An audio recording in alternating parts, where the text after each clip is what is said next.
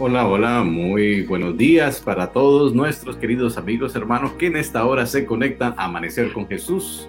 Qué alegría saludarles hoy 14 de octubre.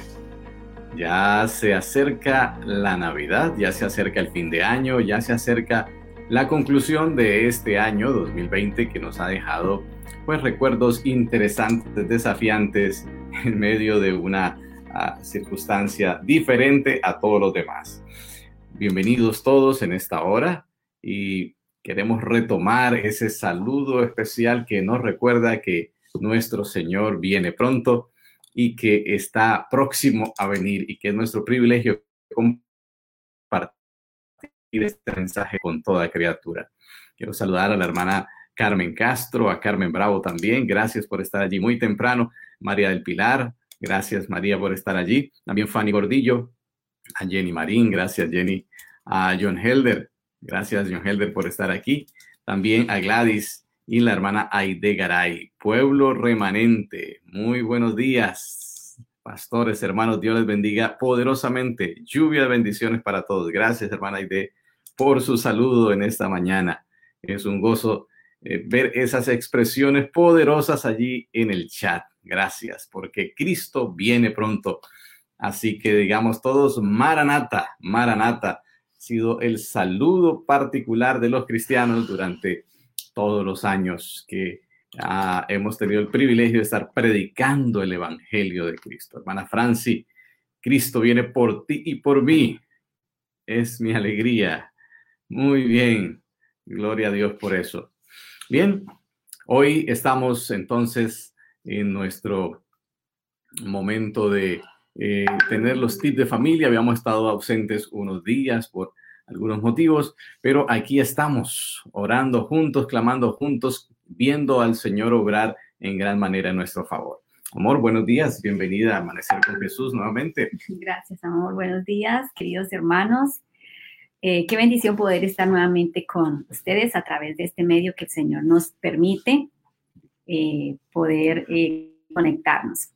Así que gracias a todos, muy bienvenidos, hermano Israel, Dios le bendiga, hermana Milena, allí los hermanos que se están conectando, hermano Jorge Bernardo y hermana Gabriela, una fiel, fiel gente de este canal. Y así Barrera, Rosalba, muy bien, hermanos, les bendiga. Ah, bueno, en esa oportunidad eh, que tenemos durante esta semana, estamos llevando a cabo la sexta semana o el sexto secreto para una familia feliz.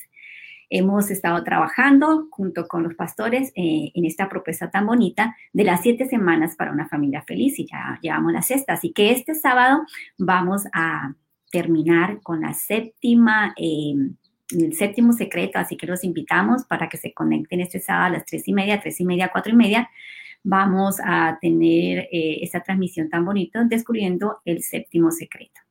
Y tenemos también una invitada especial. Pero eh, les voy a hablar acerca del sexto secreto. ¿De qué eh, se trata ese sexto secreto? De pronto algunos ya lo saben porque los pastores han estado transmitiendo en sus iglesias ese sexto secreto.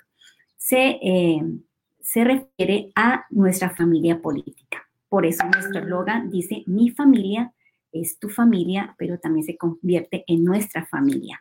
Y eh, definitivamente cuando nosotros nos casamos, no solamente nos casamos con eh, nuestro cónyuge, con esa persona que el Señor nos ha regalado, sino que también nos vinculamos a la familia de nuestro cónyuge es inevitable porque realmente esta persona viene de esta familia de origen, de esos padres que lo criaron, de esos, mm, esa madre, esos padres que lo criaron, de esos hermanos y bueno, toda la familia, tíos, primos, que em, eh, fue, digamos, su familia de origen. Así que al casarnos, eh, definitivamente debemos compartir en algunos momentos esas relaciones con nuestra familia política.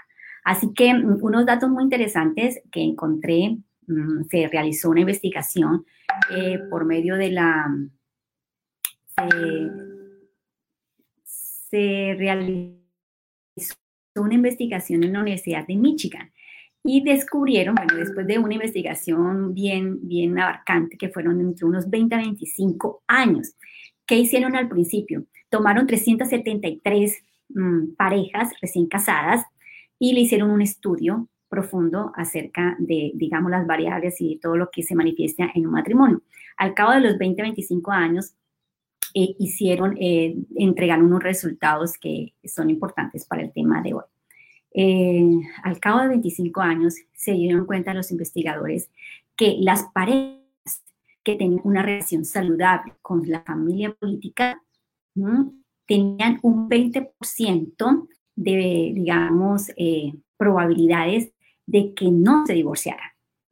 Y otra investigación en Inglaterra pudieron eh, arrojar un resultado que de, de 1 a 10 parejas, eh, la causa fundamental de divorcio es por las malas relaciones con la familia política.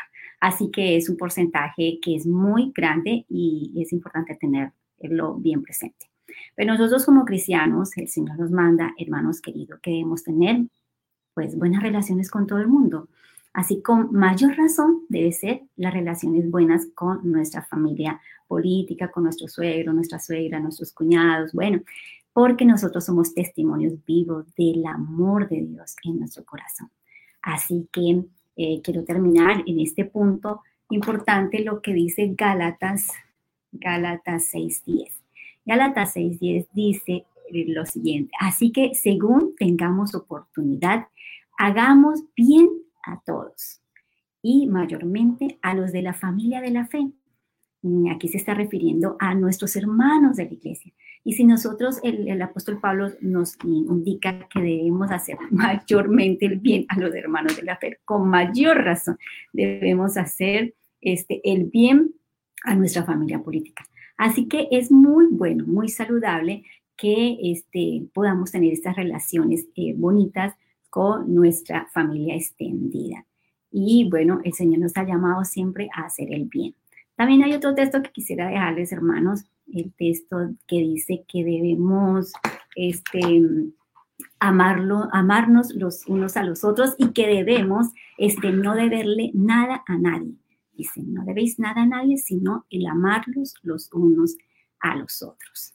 Así que esto es una, un poderoso versículo no debemos deberle a nadie, solamente el unos a los otros.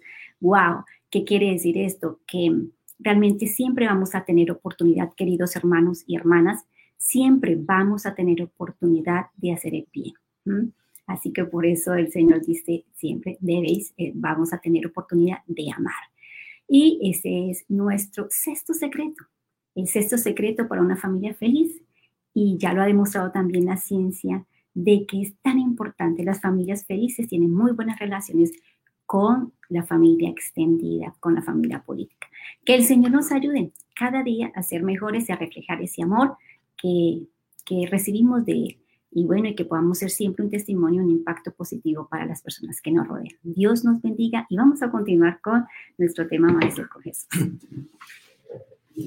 Amor, muchas gracias. Gracias por este estudio acerca de las buenas relaciones con la familia, especialmente la familia extendida.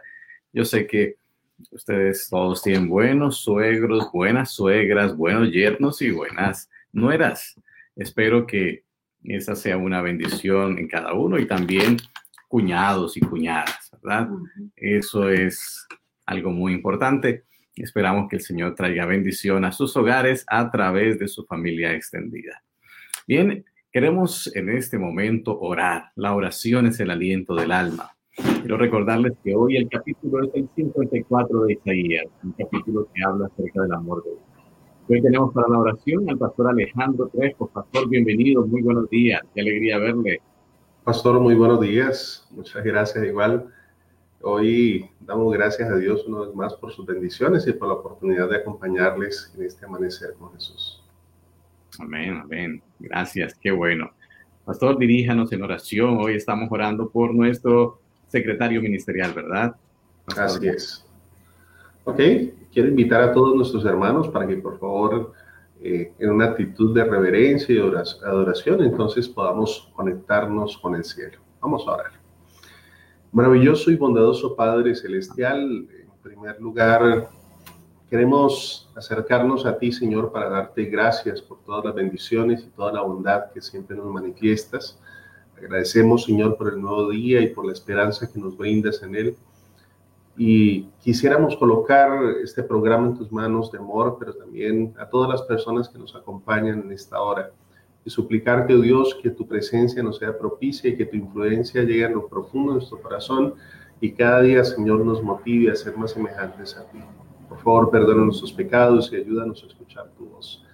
Pero también en esta hora, Señor, queremos dedicar un tiempo especial con el propósito de orar por el pastor Darwin González, orar por su esposa Ruth, por sus dos pequeños hijos y pedirte, Dios, que tu bendición sea sobre ellos cada día de sus vidas, que puedas bendecir, Señor, su ministerio, que puedas glorificarte, Señor, en cada uno de sus proyectos y ayudarle, Señor, a ver tu intervención y ver, Señor, realmente esa obra maravillosa que tú quieres hacer en favor de ellos.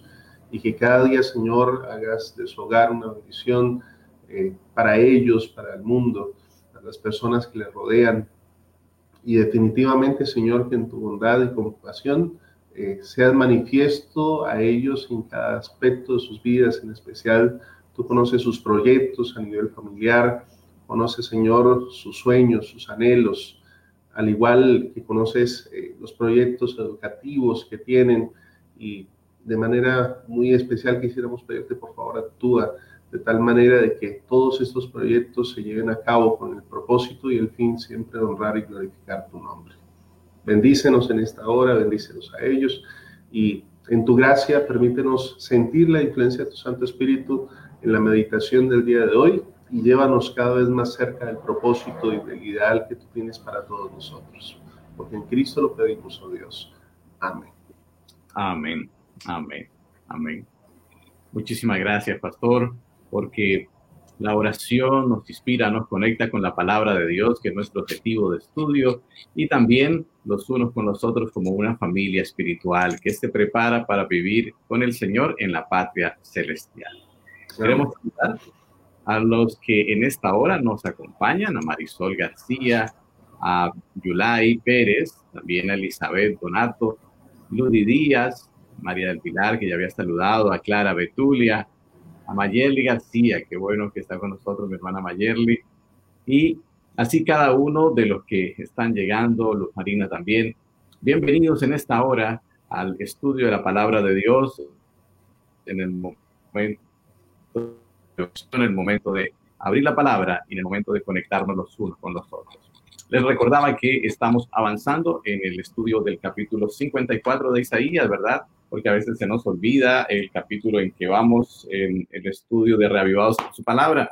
Así que no lo olviden, capítulo 54 de Isaías, con promesas maravillosas. Pero muy bien, vamos a ir a nuestro tema de esta hora, que tiene que ver con un desafío en el liderazgo servidor. Seguramente es una expresión que hemos escuchado, pero que en algún momento necesitamos reforzar. Y es una expresión moderna, ¿no? El liderazgo servidor. ¿De qué se trata? Quiero contarles que cuando estaba en el primer año de universidad, este, trabajaba en la biblioteca allí de la, de la UNAC, de nuestra Universidad Adventista en Medellín. Y entonces eh, había una reunión eh, muy, muy, muy valiosa de los grandes líderes de la iglesia y otros líderes de empresas eh, en uno de los hoteles más connotados de la ciudad de Medellín. Así que de repente, yo no sabía nada del asunto, uno de los funcionarios llegó a la biblioteca, solicitó mi servicio, los equipos audiovisuales de la biblioteca y de repente me vi entonces eh, subiendo a un automóvil y me llevaron a ese hotel con los equipos para eh, trabajar allí este, usando esos equipos en favor de la reunión. Así que no fue fácil para mí de repente estar allí en medio de todos estos grandes personajes y pues manejar tres equipos al tiempo, eran los equipos de alta tecnología de la época y pues no era fácil. Así que como no llegué al principio, me llevaron ya sobre el tiempo, estaba pasando trabajo para armar el retroproyector de acetatos, el proyector de carrusel de diapositivas y eh, también instalar una cámara para filmar todos los detalles de la de ese simposio. Así que estaba pasando trabajos y uno de esos líderes se, distrajo un momento de la conferencia y me ayudó a armar estos equipos porque este orador quería ya presentar los acetatos, el otro quería que ya estuvieran todas las diapositivas dentro del carrusel.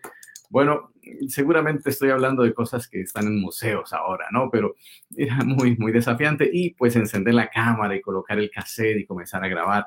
Todo eso en un solo momento. Entonces él me ayudó y logramos tener todo listo justo a tiempo. Quedé muy agradecido con este caballero. Luego me di cuenta que era uno de los líderes importantes de la reunión.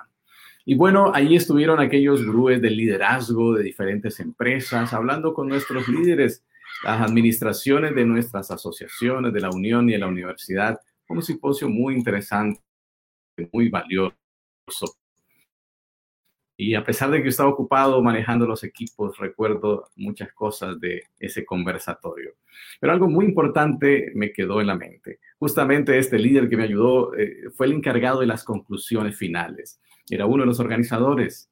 Y cuando recogió todos los detalles que aquellos grandes hombres explicaron, pues eh, acuñaron, o recuerdo que la frase que más se usaba era la del liderazgo servidor, un líder que sirve.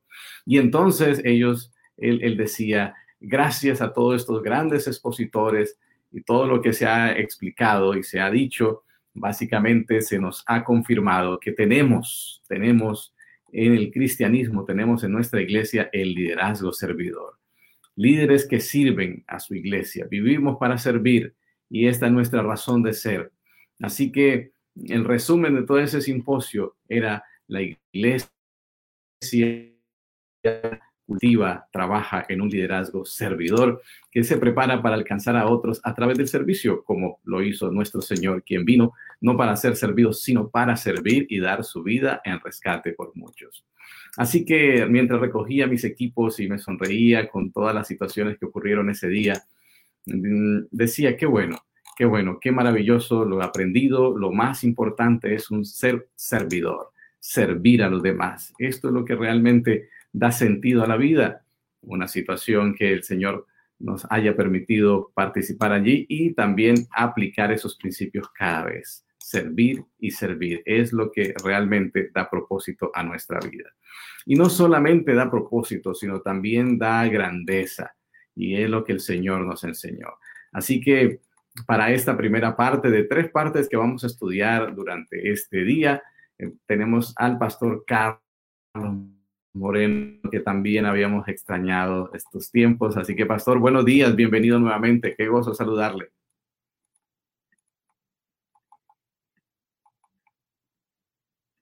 Sí, buenos días, pastor.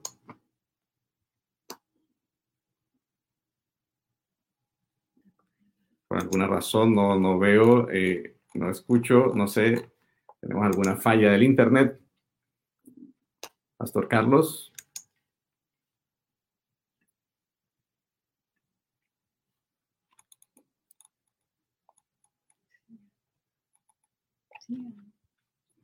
Muy bien, esperamos en unos momentos que estemos listos para continuar.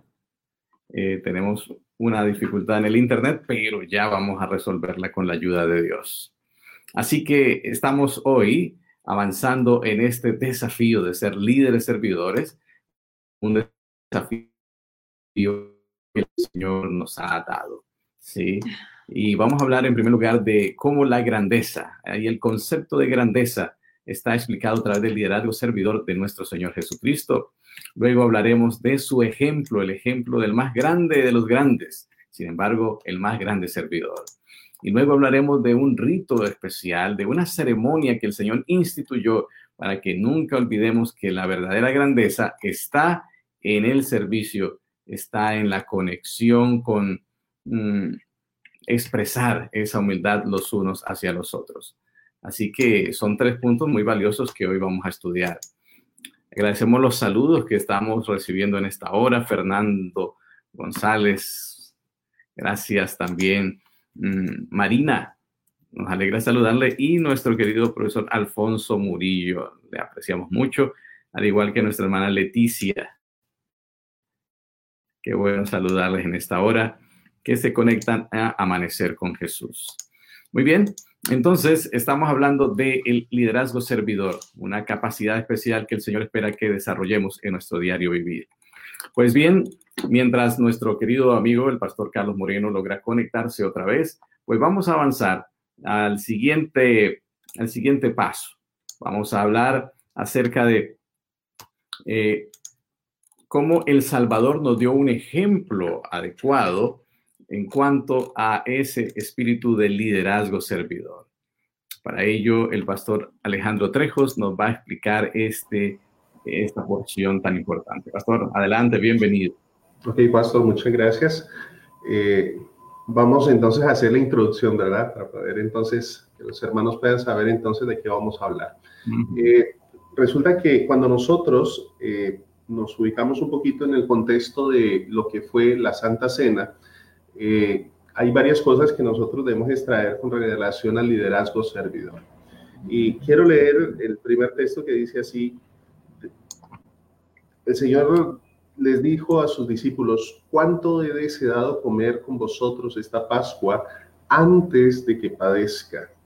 Porque os, os digo que no la comeré más hasta que se cumpla en el reino de Dios. Ahora, es interesante, pastor, porque la Biblia dice que el Señor Jesucristo deseaba instituir un nuevo rito y ese rito era en conmemoración o reemplazo de lo que era antiguamente eh, la Pascua, ¿no? Ellos van a eh, celebrar la Pascua, pero ahora ya no con el Cordero, ya no con todo lo que se había instituido inicialmente eh, por Moisés, sino que Dios iba ahora a instituir entonces la Santa Cena. Pero es interesante, ¿por qué? Porque el Señor manifiesta que era su intencionalidad que ese momento llegara, pero había una situación bastante compleja que se estaba manifestando en medio de los discípulos, y es que había una disputa en medio de ellos. El comentario bíblico adventista dice lo siguiente, dice, había contención, había un altercado, había incluso rivalidad la palabra indica que había un espíritu combativo, había una disposición para pelear y esta condición estaba solapada y manifiesta que esta discordia parece haber estado presente durante toda la cena. Ahora, eso nos lleva a pensar varias cosas.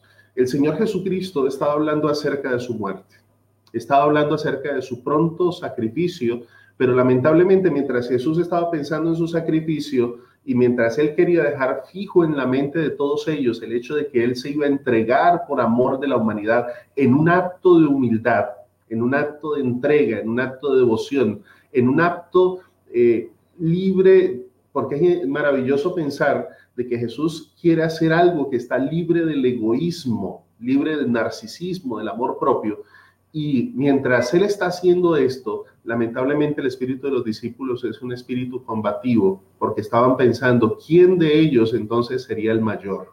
¿Quién de ellos entonces ocuparía el primer lugar?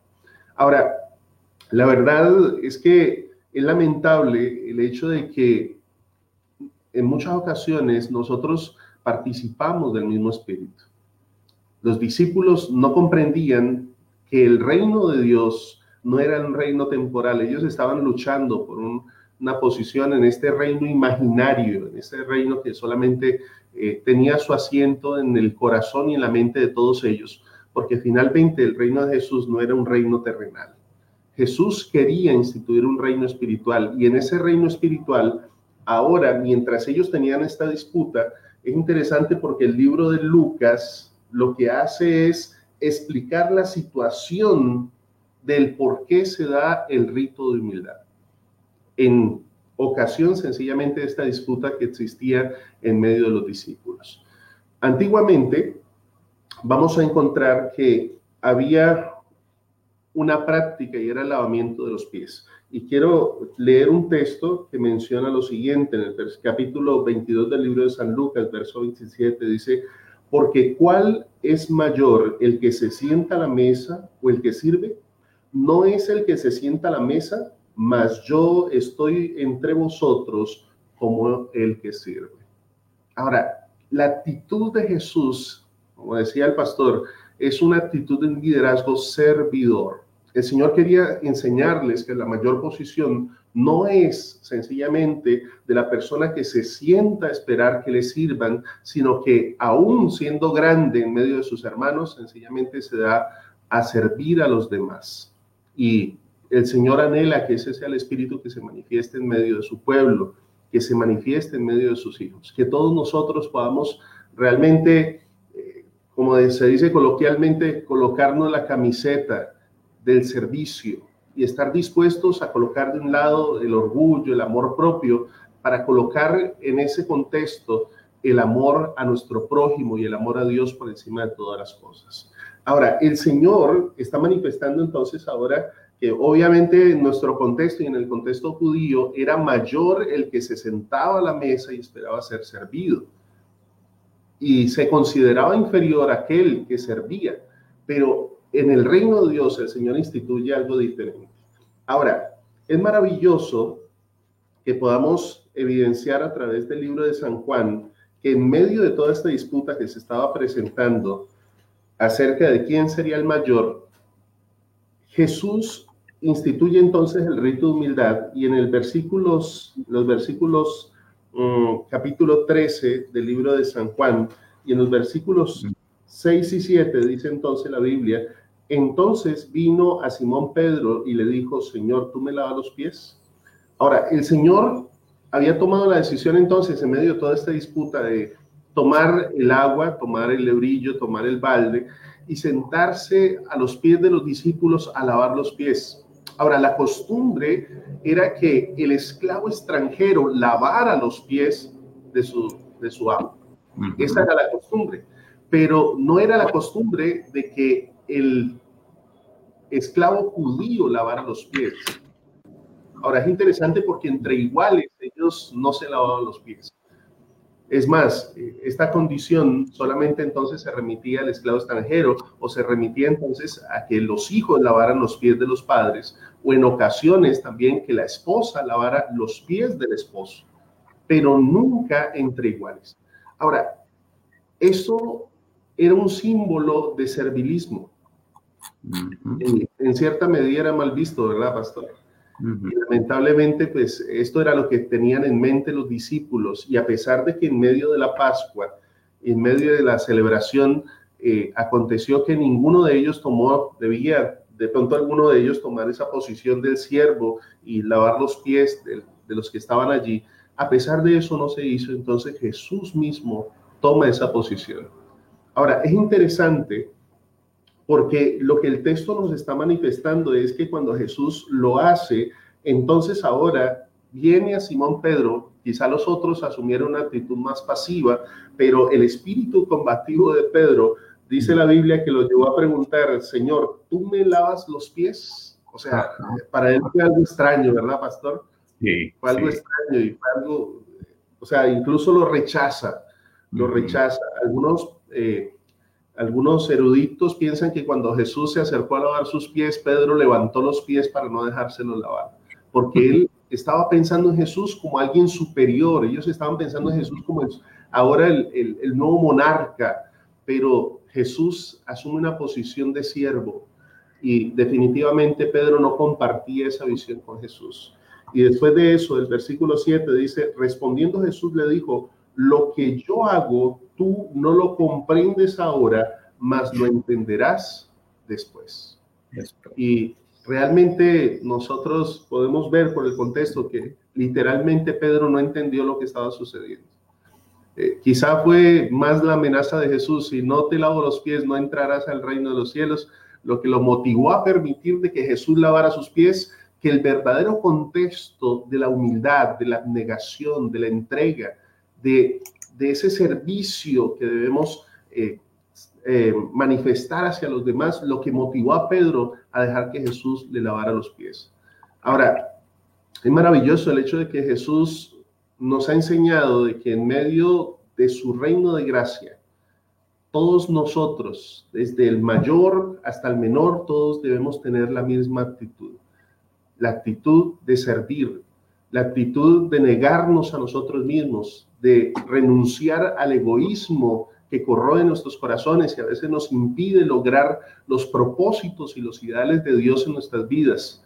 Si tan solo compartiéramos ese espíritu y es probablemente, bueno, es evidente, no probable, sino evidente el hecho de que Jesús a través del acto de humildad, de ese rito de humildad que se estableció en la escena, Dios espera que nosotros podamos participar del mismo espíritu que lo movió a él a dejar la corte celestial para venir a este mundo a servirnos a nosotros, las más pequeñas de sus criaturas. Pastor, muchas gracias. Gracias por esto. Qué especial como eh, eh, a veces incluso es difícil dejar ser, dejarse servir. Porque eh, tenemos un corazón que, que, ni sirve ni se deja servir. Pero qué bueno que el Evangelio viene a transformar eso y tenemos en Cristo ese poder transformador, no solo por precepto, sino como usted lo mencionó, por ejemplo, allí en la cena del Señor. Realmente maravilloso. Saben que hay un libro, hay una teoría de los cinco lenguajes del amor propuesta por el doctor Gary Chapman, que explica que la expresión o el lenguaje de amor que tenemos eh, está basado en un área eh, específica. Y uno de esos cinco lenguajes es el de los actos de servicio, cómo expresamos amor a través de los actos de servicio. Y creo que cuando el Señor Jesús habló de esto y explicó el tema eh, allí en el, en el momento de la cena del Señor, el lavamiento de los pies, nos habló muy alto de, de, cuánto nos amaba a través de ese acto de servicio y pues lo hizo luego en la cruz también. Realmente tenemos un amor maravilloso en el Salvador. Pues vamos ahora a hablar acerca del significado de ese rito tan valioso. Para ello vamos a invitar al pastor Carlos Moreno para que nos hable acerca de esta sección. Sí, pastor. buenos días. Ahora sí le escuchamos. Buenos días a todos ustedes, pastor Alejandro, cada uno de nuestros amigos que se conectan. Eh, importante el tema que se está tocando hoy y recordar las palabras de Jesús cuando al expresarle a los discípulos les dijo que había sentido por mucho tiempo el deseo de estar con ellos y Jesús les dijo, bueno, he deseado mucho estar con vosotros para comer la Pascua, para estar con ustedes, pero además de comer la Pascua era para enseñarles algo muy importante, como lo que se ha venido hablando, es acerca de la humildad. Enseñarles que el mayor a nivel humano debiera siempre estar dispuesto a servir al menor.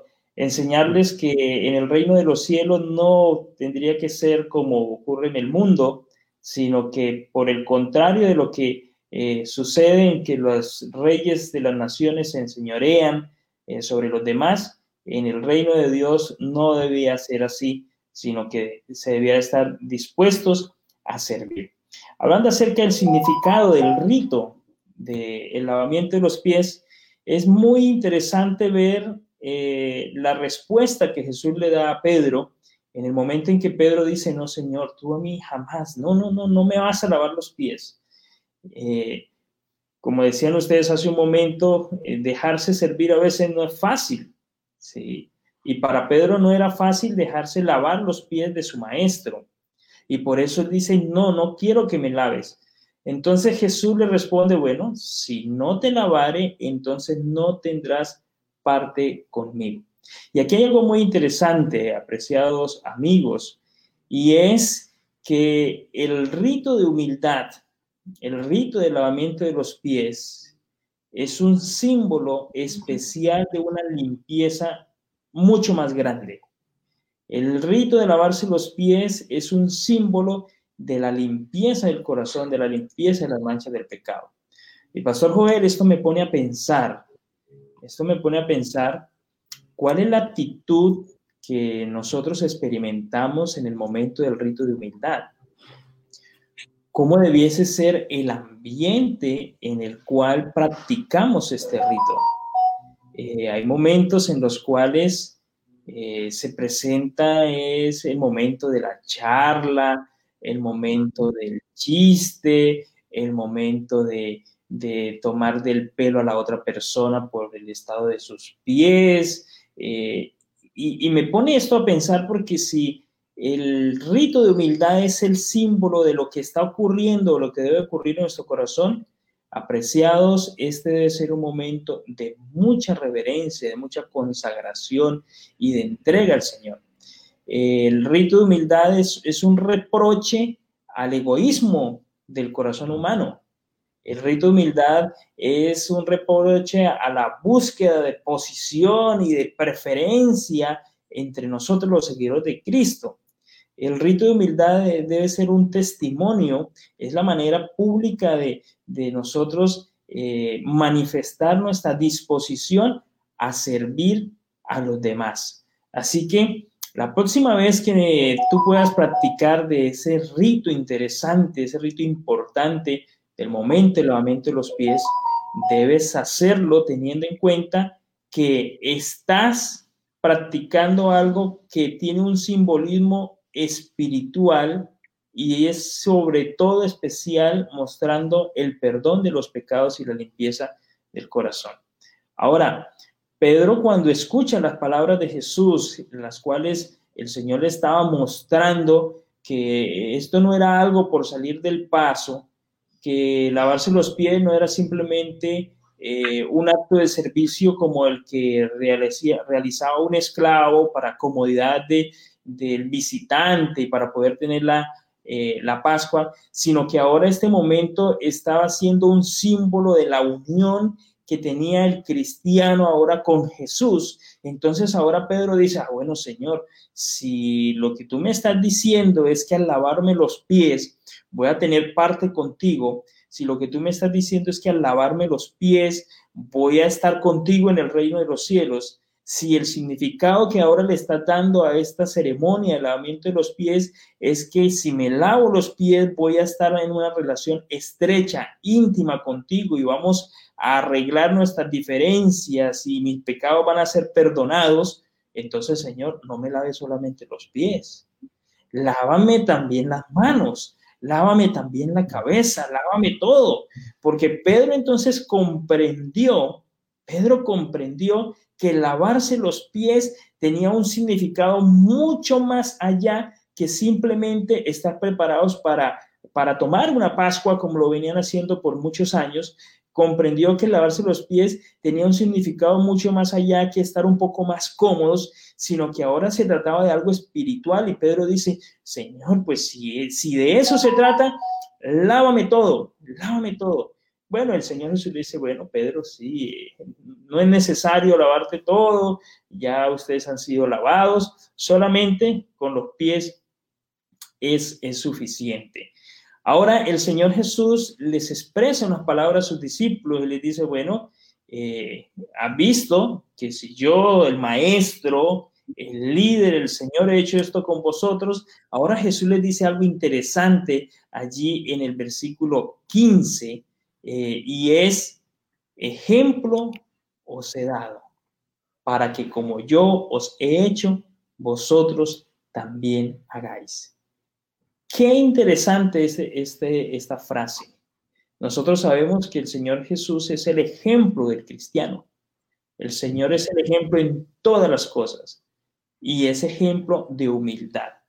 Ya lo dijo el apóstol Pablo allí en Filipenses en el capítulo 2. Haya pues en vosotros el mismo sentir que hubo en Cristo Jesús, quien siendo Dios quien teniendo toda la posición, dice el apóstol, no tuvo eso como cosa que aferrarse, sino que se despojó y vino a esta tierra, vino a caminar entre nosotros, vino a enseñarnos del amor del Padre, vino a cumplir una misión y a lo último fue a la muerte y no cualquier muerte, sino la muerte de cruz. De allí que cada uno de nosotros, amigos que están eh, viendo este interesante programa, nosotros debemos entonces tener en cuenta las palabras de Jesús, que Él nos dice que nos ha dado ejemplo. Así que la próxima vez que practiquemos el rito de humildad, practiquemos el, lavamiento de los pies, debemos pensar si la actitud que yo estoy tomando al practicar el rito de humildad es la misma actitud que tuvo Cristo en el momento en que lo hizo con los discípulos. Si es esa actitud, porque Jesús nos está diciendo que Él es nuestro ejemplo, que Él nos está poniendo una pauta, está estableciendo una pauta en la cual nosotros ahora debemos seguir. Y entonces Jesús les dice, bueno, me llama maestro, me llama Señor y lo soy, pues si yo, el maestro, he lavado vuestros pies, vosotros también debéis lavaros los pies los unos a los otros. Bueno, esto era un concepto revolucionario, Pastor Joel. Esto era algo que ahora el Señor Jesús está rompiendo los esquemas, está rompiendo los paradigmas, porque eh, eso no era una costumbre. La costumbre, como se mencionó al principio de este programa, era que eh, las personas llegaban y allí estaba el esclavo, estaba disponible y láveme los pies y bueno, aquí están, los pongo, refresquemelos. Pero ahora Jesús está diciendo, no, no, es que ahora no va a ser así. Ahora no va a haber un esclavo que lave los pies de todos. Ahora entre todos deben lavarse. Ahora tienen que entre todos practicar ese servicio. Y bueno, eh, los discípulos, como mencionó el pastor Alejandro, venían discutiendo, venían diciendo, bueno, ¿quién va a ser el, mayor? Yo voy a estar más cerca de Jesús. Eh, cuando se establezca el reino, yo tengo que ser el jefe, yo tengo que ser el líder. Y que ahora Jesús les diga que tienen que lavarse los pies los unos a los otros. Bueno, esto eh, realmente rompía todo pensamiento, rompía todo sentimiento. Ahora, ¿qué pasa entre nosotros, apreciados? ¿Qué pasa entre nosotros? ¿Qué pasa en nuestro círculo más cerrado, que es nuestra familia? Estamos dispuestos a servirnos los unos a los otros.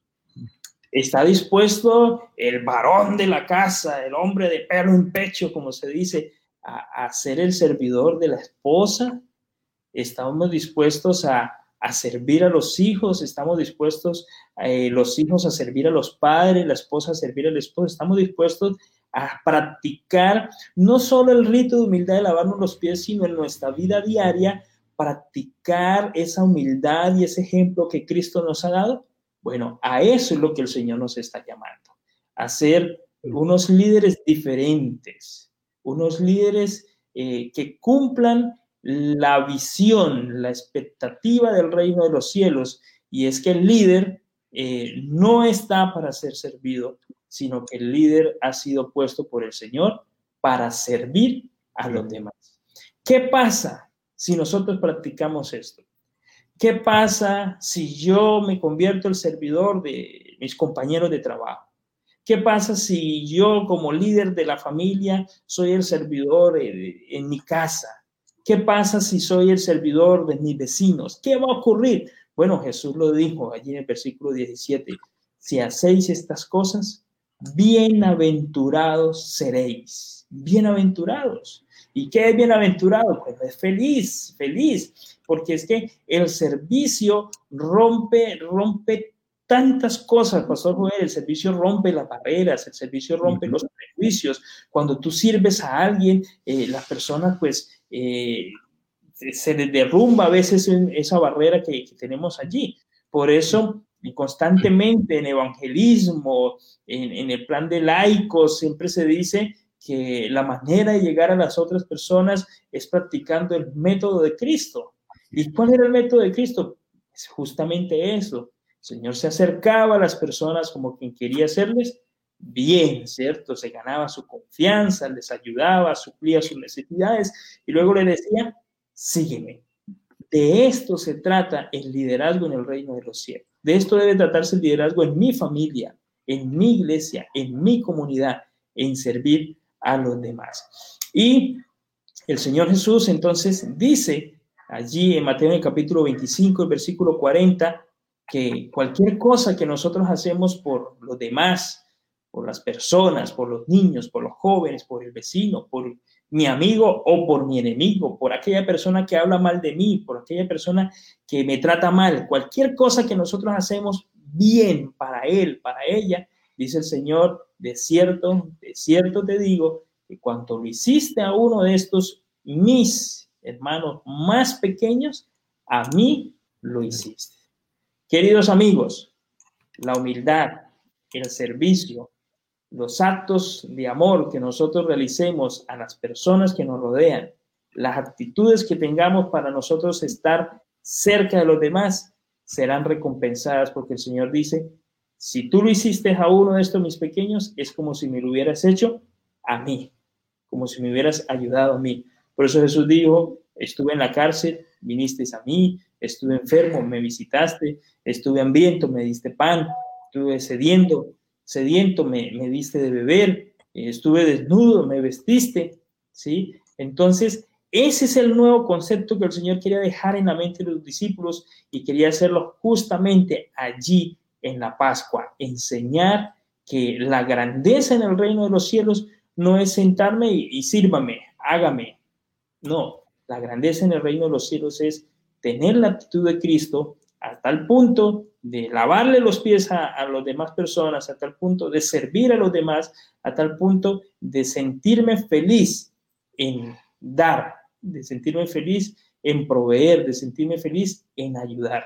Y por eso Jesús dijo, más bienaventurado es dar que recibir. Así que esta es la gran lección que el Señor nos da en este rito y es la humildad que nos lleva a servir de manera voluntaria a los demás, no servir de manera obligatoria, porque es que me tocó, porque es que para eso me nombraron, no, de servir de manera voluntaria, de servir con gozo, de practicar lo que el Señor Jesús ha dado ejemplo para cada uno de nosotros. Así que este rito ha llegado a ser una, una ceremonia importante en la iglesia, pero cuidado, no permitamos que pierda el significado real que el Señor Jesús le ha dado.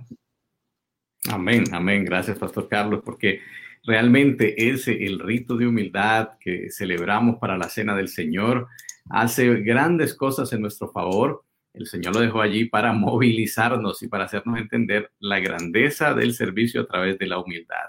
Claro que sí. Gracias, Pastor Carlos, por esa explicación. Qué importante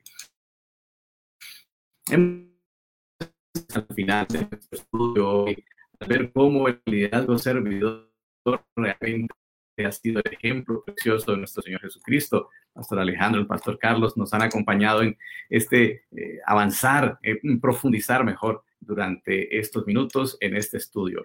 Y para llegar a nuestro momento de oración, quiero concluir siguiendo el ejemplo del apóstol Pablo, que a veces citaba algunos poetas eh, de, su, de su tiempo. Bueno, yo quiero citar a una a una dama que es Gabriela Mistral, que escribió un poema titulado El placer de servir. Dice, toda naturaleza es un anhelo de servicio, sirve la nube, sirve el viento, sirve el surco. Donde haya un árbol que plantar, plántalo tú. Donde haya un error que enmendar, enmiéndalo tú. Donde haya un esfuerzo que todos esquivan, acéptalo tú. Sé el que aparta la piedra del camino, el odio entre los corazones, problema. Hay una alegría del ser sano y la del ser, ser justo, pero hay sobre todo la hermosa, la inmensa alegría de servir. Qué triste sería el mundo si todo estuviera hecho, si no hubiera un rosal que plantar, una empresa que emprender. Que no te llamen solamente los trabajos fáciles. Es tan bello hacer lo que otros esquivan. Pero no caigas en el error de que solo se hace mérito con los grandes trabajos. Hay pequeños servicios que son buenos servicios. Ordenar una mesa, ordenar unos libros, peinar una niña. Aquel que critica, este es el que destruye. Tú sé el que sirve. El servir no es faena de seres inferiores. Dios que da el fruto y la luz sirve.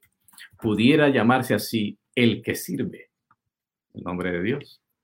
Y tiene sus ojos fijos en nuestras manos y nos pregunta cada día, ¿serviste hoy?